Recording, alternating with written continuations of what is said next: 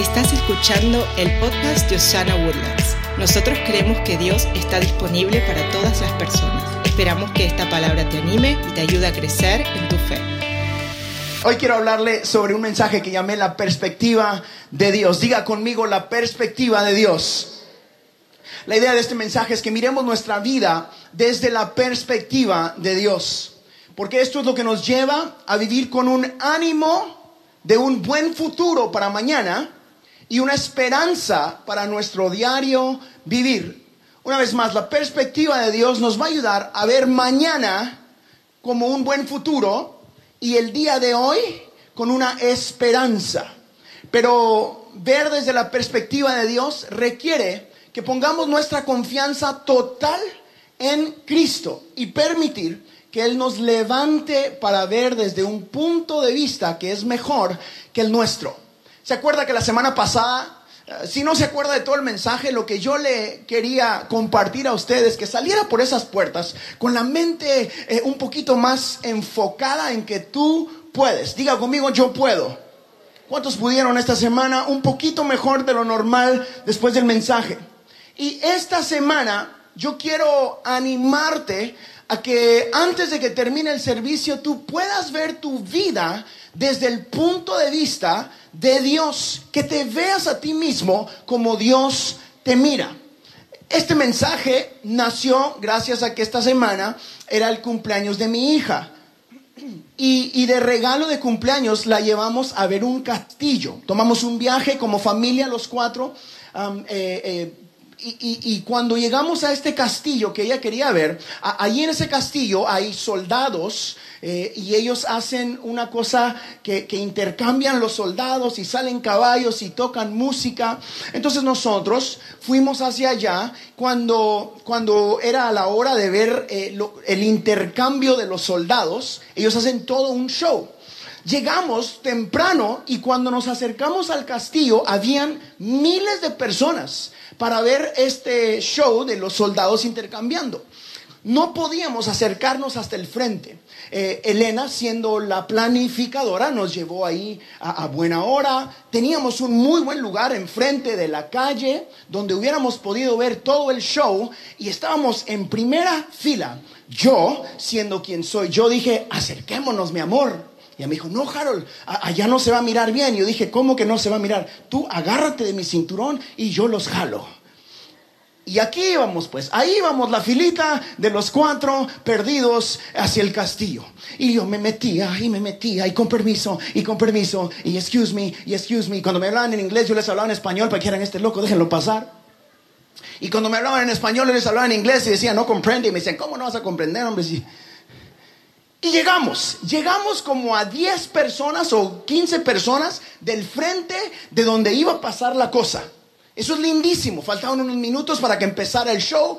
Estaba toda la gente. La gente se, acercaba. De repente empiezan a salir unos caballos y se oían los caballos. Y de repente empieza una trompeta a hacer lo que empezaba a hacer. Y los soldados empiezan a, marchar. Pum, pum. Y se paraban. Pum, pum. Y se oía impresionante. Y lo que sucede, que están ahí, los que están ahí enfrente, la gente empezó a acercarse. Y empezaron, y mi espacio como de tres metros se convirtió en uno de tres centímetros porque se apretaba la gente. Y se apretaba. Yo me di cuenta que mis dos chavas, digo yo, Cristal y Elena, estaban re bien a mi lado izquierdo. El chiquitito Marquitos estaba aquí y allí nació el mensaje. El chiquitito está en un punto donde no quiere ser bebé ya, porque ya es un hombre de 10 años. Y ya no quiere que papá lo levante o que lo carguen. Entonces, estaba toda la gente grande enfrente, empieza a sonar las trompetas y yo me di cuenta que el chiquito estaba enfrente de mí haciendo esta... Y así, así, y le miraba entre las piernas a la gente, y el show empezaba, y me volteaba a ver a mí, y volteaba a ver a Elena, y el tipo se movía, y no le daba más el pobre cuello al chiquitito. De repente empiezan los soldados que van a intercambiar a marchar. Y el chiquito se estiraba y se estiraba y la gente empezó a apretar más. Él estaba aquí enfrente mío y yo estaba pues tranquilo porque ahí estaba él. Yo miraba todo re bien. Elena, Cristal miraba todo re bien. Y el chiquitito tenía unos ojos de desesperación. Y él estaba desesperado y miraba y miraba cuando de repente se dio por vencido. Me volteé a ver y me dice, pa, levántame. Y yo como buen padre lo levanté y me lo senté aquí y ¡pum!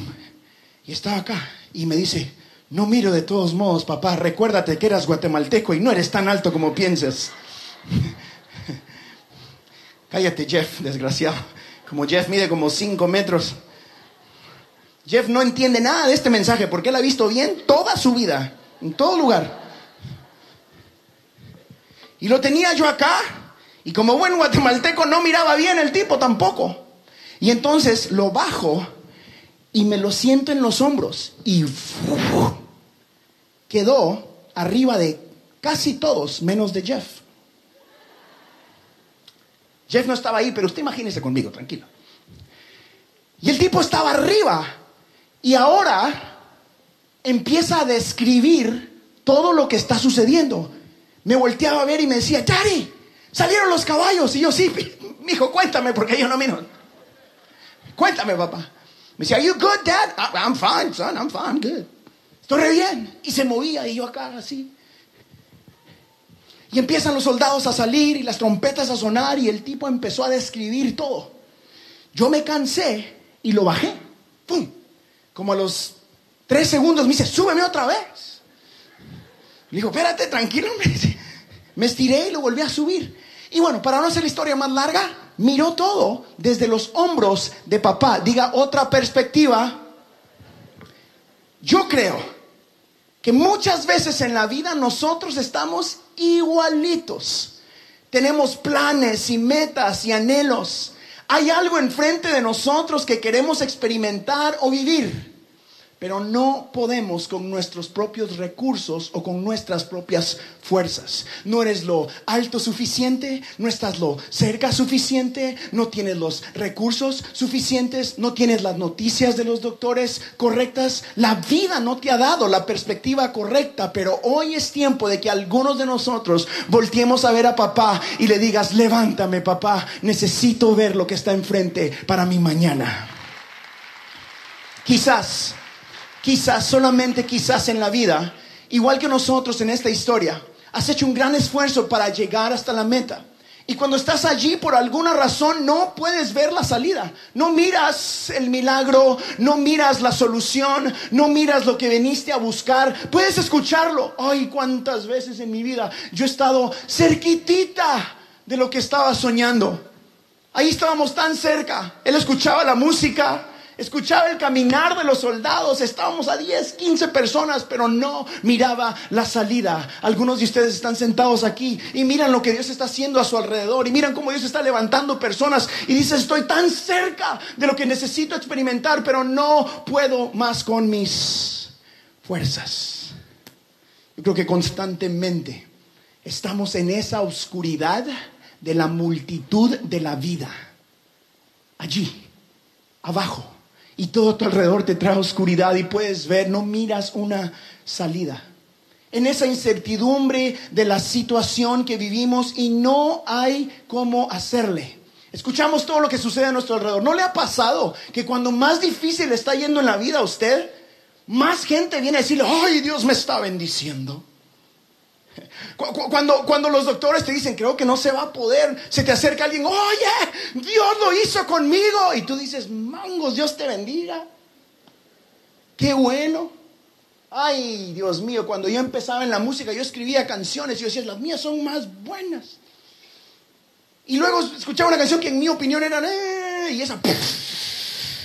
Y yo decía, Dios, pero si, pero si tú me hablaste, Señor, y yo hice todo, hasta ayuné como 35 minutos y nada. ¿No le ha pasado que cuando más difícil está la cosa en tu vida, más cosas a tu alrededor miras que están pasando y tú dices, what about me? ¿Cuándo me toca a mí?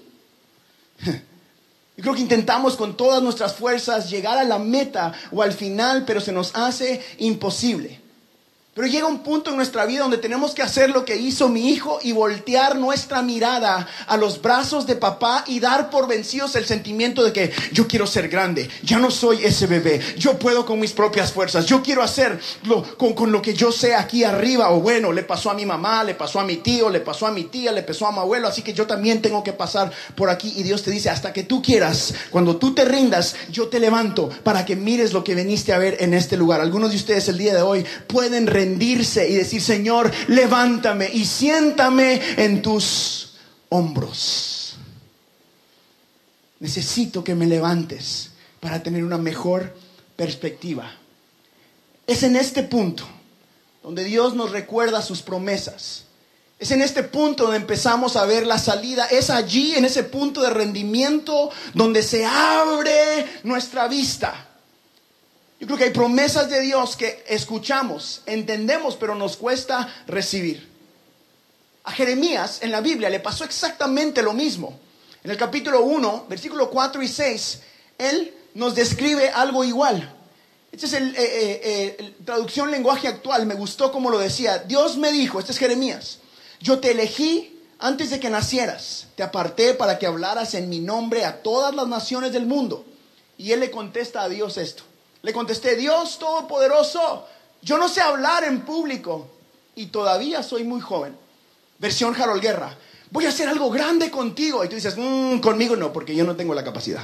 Ah, ¿Sabe qué pasó ahí? El enfoque está en la incapacidad y no en el gran poder del Dios de milagros. Muchas veces en nuestras vidas estamos ahí, nos enfocamos en la incapacidad, en lo que nos falta, en lo que nos dice nuestra vida y no en lo que te está diciendo el Dios Todopoderoso. Hoy Dios nos está diciendo, miremos la vida desde la perspectiva del Dios que nunca pierde, que nunca falla, que nunca deja de amarte, que nunca deja de perdonarte, del Dios que te llamó y te trajo hasta aquí, a pesar de todo lo que nos hace falta. Podemos ver que Dios en este versículo nos muestra que Él elige nuestro mañana, que Él tiene planes para nuestro futuro, que Él tiene una perspectiva más grande o más larga que nuestro momento actual. Le tengo una buena noticia, Dios ya sabe lo que va a pasar. Él es el alfa y el omega. Él está desde el principio de tu vida y Él sabe el final. Usted ha escuchado ese versículo que decimos tanto los predicadores en Jeremías. Pues yo sé los planes que tengo para ustedes. Son planes para lo bueno y no para lo malo, para darles un futuro y una esperanza. Mi pregunta es, ¿realmente crees que Dios tiene un plan para tu futuro o no? ¿Cambiaría tu mañana si te despiertas pensando, este día está en las manos del Señor y Dios va conmigo? En Efesios, en el capítulo 3, versículo 20 y 21, dice esto, Dios tiene poder para hacer mucho más de lo que pedimos. Ni siquiera podemos imaginar lo que Dios puede hacer para ayudarnos con su poder. Todos los que pertenecemos a la iglesia de Cristo debemos alabarlo por siempre. Diga amén. Dios puede hacer más de lo que le estás pidiendo. Dios puede hacer más de lo que puedes imaginarte.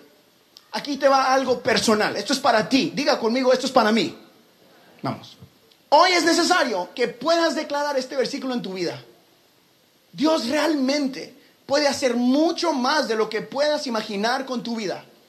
Más de lo que estás pidiendo, más de lo que estás soñando, más de lo que puedas escribir, más. Dios tiene el poder para hacer más. Lo imposible con Dios se hace posible. Lo intento una vez más. Lo imposible con Dios se hace posible. Las puertas que estaban cerradas con Jesús se abren en el nombre de Jesús. Cuando pones tu confianza en Dios, te conviertes en un candidato perfecto para recibir una ayuda que tú ni siquiera sabías que necesitabas. Recibes la perspectiva de Dios. Pero para que puedas recibir esa ayuda de Dios, ¿qué necesita suceder? Necesitas estar en su presencia. Necesitas estar lo más cerca de Él posible. Para tener el punto de vista de Dios, tienes que estar junto a Él. Esto de hacer o alcanzar cosas más de lo que uno puede pedir o imaginar. Yo estaba buscando un ejemplo personal para compartirles y me acordé de que hace unos meses yo tuve el honor de sentarme en una mesa redonda con el expresidente de Estados Unidos. Escúcheme bien, eso fue hace como tres meses. Tienen que entenderme que me llaman a mí y me dicen, Harold, eh, va a haber una mesa redonda con 12 personas y el expresidente quiere sentarse con dos pastores y pensamos de que tú tienes una voz para los pastores latinos de Estados Unidos jóvenes. Y yo dije, ¿qué hubo, pelados? ok, eso me lo dijeron 30 minutos antes de entrar con él. Ustedes que son mi familia les cuento, nomás no le digan a él o a nadie cuando les... Me lo dicen. Yo sabía que lo iba a conocer, pero yo decía, vas a poder hablar. Ay, dije yo, ¿qué le digo? Ay, yo estaba con el pastor Beto y le decía, habla vos, Beto. Me dice, pero si a mí no me van a dejar entrar, Harold, habla de todos modos. y entro a ese lugar y digo, ¿y ahora qué le digo? Eh, eh, hello, how you doing? I'm Harold, who are you? Y entré y le di la mano y después nos meten a un cuarto, nos sientan en una mesa así y ponen mi nombre. Y decía Reverend Harold Guerra. Ay, soy reverendo. Dije yo, ¿qué hule? Abrí el teléfono y dije, ¿qué significa ser reverendo? En serio, en serio, se los juro. No estoy jugando. What is a reverend? Me paré, hello, I'm Reverend Harold. Dije yo.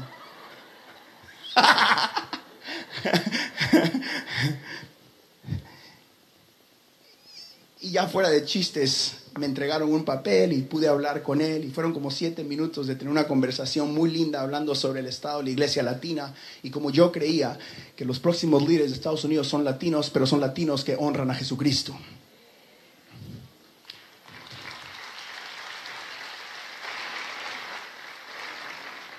Pero esa noche esa noche, después de que sucede eso, yo estaba con el pastor Beto, nos vamos al hotel, salimos a comer. Eh, yo estaba como que con la adrenalina hasta arriba, imaginando, recordando toda mi vida. Toda mi vida. Decía, ¿cómo terminé yo aquí? Y empecé a orar y a clamar a Dios y a darle gracias y volteé a ver a Beto para ver si él estaba orando conmigo y estaba roncando el desgraciado. Son mentiras. No roncaba, pero sí estaba dormido. Y en ese momento me di cuenta de que cuando tú empiezas a honrar a Dios, cuando buscas el reino de los cielos y su justicia, el Señor te pone en lugares donde el favor y gracia de Dios te lleva más lejos que cualquier talento o cualquier conexión que el mundo te pueda dar. Estando ahí me di cuenta que Jesús funciona y funciona a través de aquellos de nosotros que decidimos rendirnos y decir, Señor, yo no puedo con mis propias fuerzas, pero quiero tu perspectiva. Damas y caballeros, Dios puede hacer más de lo que puedas imaginar o pedirle. Él realmente cumple sus promesas. I believe it. Me gusta decir de que el haber conocido a esa persona o estar ahí no cambió mi vida. No causó que ay, cosas grandes sucedieran, pero sí causó que yo pusiera mi fe aún más en Jesucristo. Porque hay puertas que solo Él puede abrir para algunos de nosotros. Y yo creo en eso firmemente. Porque habrán momentos donde nuestra vista se nubla porque estás en medio del montón de gente. Pero nunca permitas que tu visión se apague. Una vez más, habrán momentos en tu vida donde tu vista se nubla, pero no permitas que tu visión se apague. Escribe la visión cuando la tengas. El punto de vista de los hombros de papá debe hacer o debe mostrarte todo lo necesario. Yo empecé a hacer tres cosas en mi vida hace poco. Es más, ahora gracias a la tecnología ando ese celular en la bolsa todo tiempo y cuando vienen las ideas o los mensajes, ahí están mil ideas de visiones. Por ejemplo, este mensaje empezó allá en ese palacio por donde sea. Yo saqué mi celular y en lo que todos tomaban fotos, yo empecé a decir, hay un punto de vista que sucede en los hombros de papá que nadie te puede mostrar. Siéntate en los hombros del padre. Y guardé. Allí estaba el mensaje. Algunos de ustedes necesitan hacer esta práctica en su vida. Dios te está dando ideas para negocios, Dios te está dando palabras para tu vida, Dios está hablando constantemente, pero necesitamos escribir la visión. Así que si está apuntando, esto es lo primero que tiene que apuntar ahorita, escribe la visión, escribe la visión. La segunda cosa que me ha ayudado en mi vida para tener la perspectiva de Dios y que yo creo que te puede ayudar a ti es mantente cerca del Padre busca su presencia o regresa. Stay close, estése ahí. Yo me acuerdo cuando mis hijos empezaron a caminar, usted que es papá, o van a ser papá algunos de ustedes todavía, se van a dar cuenta cuánto usan esas palabras. Eh, come back, stay close, no se vayan, hazte para acá. ¿Para dónde vas? No, no, no, hazte para acá. Uno pasa la mitad de su vida de papá acercando a los hijos. Sí o sí, levanten la mano. ¿Cuántos tienen hijos que andaban perdidos? Ay, mi madre, mantener a Cristal cerca era horrible. Nosotros la amarrábamos. ¿Han visto esas mochilas? Que tienen como que son perrito. Y ahí andaba la pobre Elena. Sí, mi amor, porque se la amarraba aquí a la cintura. Aquí, y iba aquí, te, aquí te estás, Cristal. Y Cristal jalaba para allá y Elena caminaba para acá y venía la Cristal. ¿Sabe por qué? Porque los padres queremos a nuestros hijos cerca para que aprendan, para que sepan. Ayer el pastor Beto mandó a, dos de nuestros hijos a que jugaran al parque afuera. Él ni se dio cuenta, pero yo estoy grabando toda mi vida porque todo es un mensaje para nosotros los pastores. Y el pastor Beto le, vino el chiquitito y dijo, Marcos y yo, Jordi se llama el chiquitito, eh, Marcos y yo vamos a ir al parque y vamos solos. Ay, dije yo, ¿qué hubo? Nueve y diez años, grandes hombres de Dios.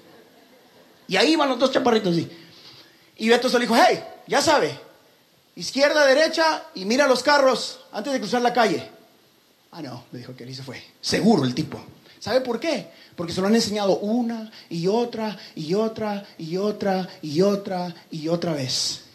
Así mismo, tiene que estar ustedes cerca de la palabra de Dios, de estar aquí en la iglesia, de escuchar la música correcta, para que usted lo escuche una y otra y otra y otra vez, para que cuando usted llegue al cruce de la calle, usted escuche aquí, en la vida todos cruzamos calles, y usted diga, mm, mm, ok, porque si no, te atropellan.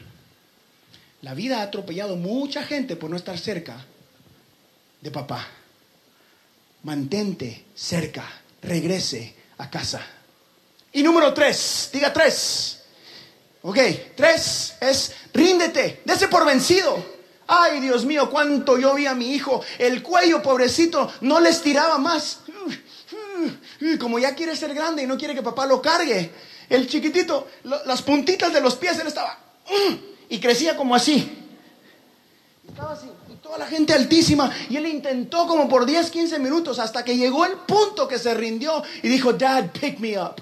Padre, levántame. Algunos de ustedes andan por la vida de puntitas con dolores por todos lados y el cuello trabado espiritualmente hablando por andar intentando sin Cristo. Y Dios te dice, cuando tú quieras te levanto.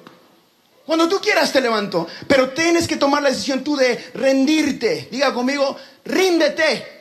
Dígale al que está a la par tuya, ríndete. Iba a decir ríndete, baboso, pero eso es malo, ¿verdad? No hay que decir eso. No lo dije yo. Porque debemos recordar que claro que sí, la visión se cumplirá, dígame. Claro que sí, Dios está ahí para rescatarnos y ayudarnos, dígame. Pero hay veces que tienes que cruzar por dolor para llegar al propósito. Y algunos de ustedes están en el dolor y dicen, no quiero esto, y se alejan del dolor. Y Dios dice, tienes que pasar por el dolor para alcanzar tu propósito. Cuando yo escribí esto dije, ay, pero cuánto dolor a mí, a mí me tocó bien duro. Es porque el propósito es bien grande. Tienes que cruzar por el dolor para llegar al propósito. Claro que sí. Tienes que pasar por llanto muchas veces para poder entender lo que realmente es la alegría. Algunos de ustedes yo sé que están llorando ahora. Yo te digo, la Biblia tiene versículos que dicen que el llanto tarda solo en la noche, pero en la mañana viene el gozo que Dios puede darte. No intentes experimentar solo alegría en la vida porque la vida cristiana no es esa. Y si alguien te predica eso, eso no es bíblico. habrán valles, habrán tormentas, habrán momentos difíciles. Yo sé que eso no es lo, no es lo típico para Harold, porque a mí me gusta ser el predicador de amenero, a ver, y grita, y ra. Eso es mi, a mí me gusta, así soy yo. Pero la verdad es que no hay alegría sin llanto. No hay propósito sin dolor. Pero nosotros tenemos que entender que no hay en Cristo, muchos de nosotros, nunca vamos a, experimentar esa abundancia de Dios sin haber caminado por algún tipo de escasez. Alguno, quizás no es financiero, pero a veces es escasez emocional. A veces es escasez espiritual. ¿O no? ¿No llega usted a ese punto donde usted se rinde ante Dios y diga, ya no puedo más? Ese es el punto donde Dios nos levanta. Donde ya intentaste todo. Donde ya Caminaste todo lo que podías caminar, donde ya empujaste y estiraste el cuello, todo lo que podías estirar y Dios te dice, ¿estás listo? Deja de estar ahí en la escasez. Yo te quiero dar mi abundancia de amor, mi abundancia de perdón, mi abundancia de gracia y de favor. La abundancia de Dios está disponible. Pero, a pesar de todas estas cosas, dolor, escasez, incertidumbre, Dios nos llama a no desanimarnos, sino a regresar a sus hombros a regresar a la perspectiva de la vida que Él nos da. Ese punto donde decimos, levántame papá. Recordemos que Dios no mira como nosotros miramos. Míreme acá, esto es importantísimo. Dios no te ve como tú te ves a ti mismo. Me encantó lo que dijo Evan, que es una frase muy dicha, pero cómo, cómo tú percibes a Dios o lo que piensas acerca de Dios en tu mente ahorita mismo es tan importante para tu vida. Necesitas saber que Dios te mira como perdonado, que Dios te mira como santificado, que Él te mira a través de la sangre de Jesucristo, que Él te mira como el niño o la niña, el hombre, la mujer, el marido, el abuelo, el tío, por el cual Él envió a Jesucristo a pagar el precio de tu pecado. Tú vales la pena. Él te mira quebrantado con el potencial de ser restaurado. Él te mira caminando en oscuridad diciendo, Jesús es la luz del mundo, dale tu vida. Él te mira a veces así como estás, desanimado, y te dice, permíteme darte el gozo que yo puedo darte.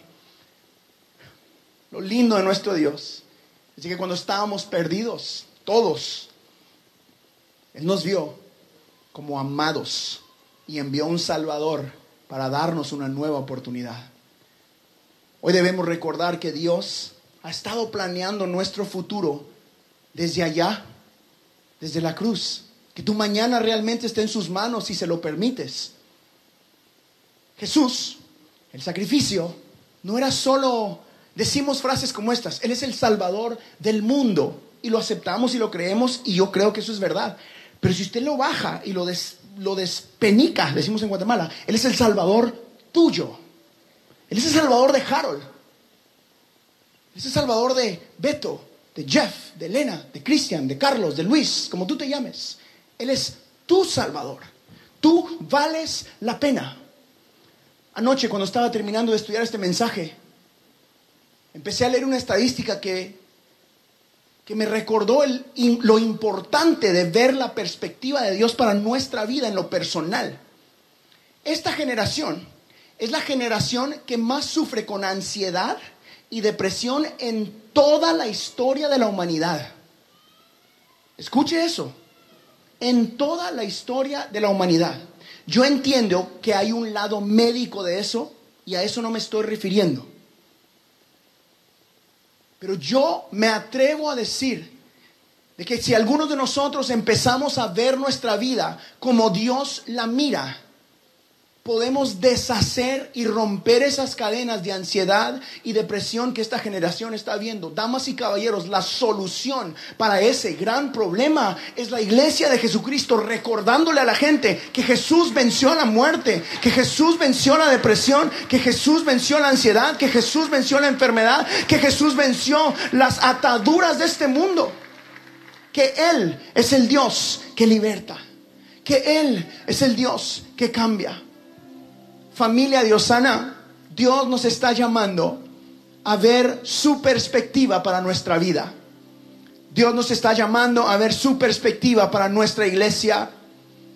Él quiere que te despiertes mañana sabiendo de que Él camina contigo.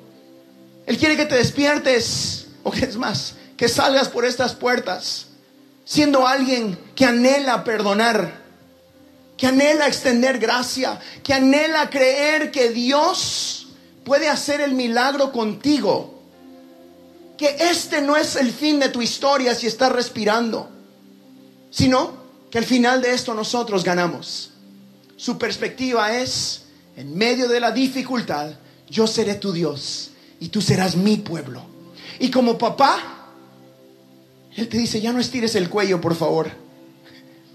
Ya no te escondas en medio de la multitud y permite que te ponga en mis hombros. Siéntate o ven a los brazos de papá. Siéntate en los brazos de papá. Permíteme que te levante para que mires lo que yo puedo ver contigo. Él hoy te ofrece un futuro. Él te ofrece una esperanza. Tú quizás no puedas ver el plan el día de hoy. Yo sé que hay muchos de nosotros que decimos, yo no miro el plan.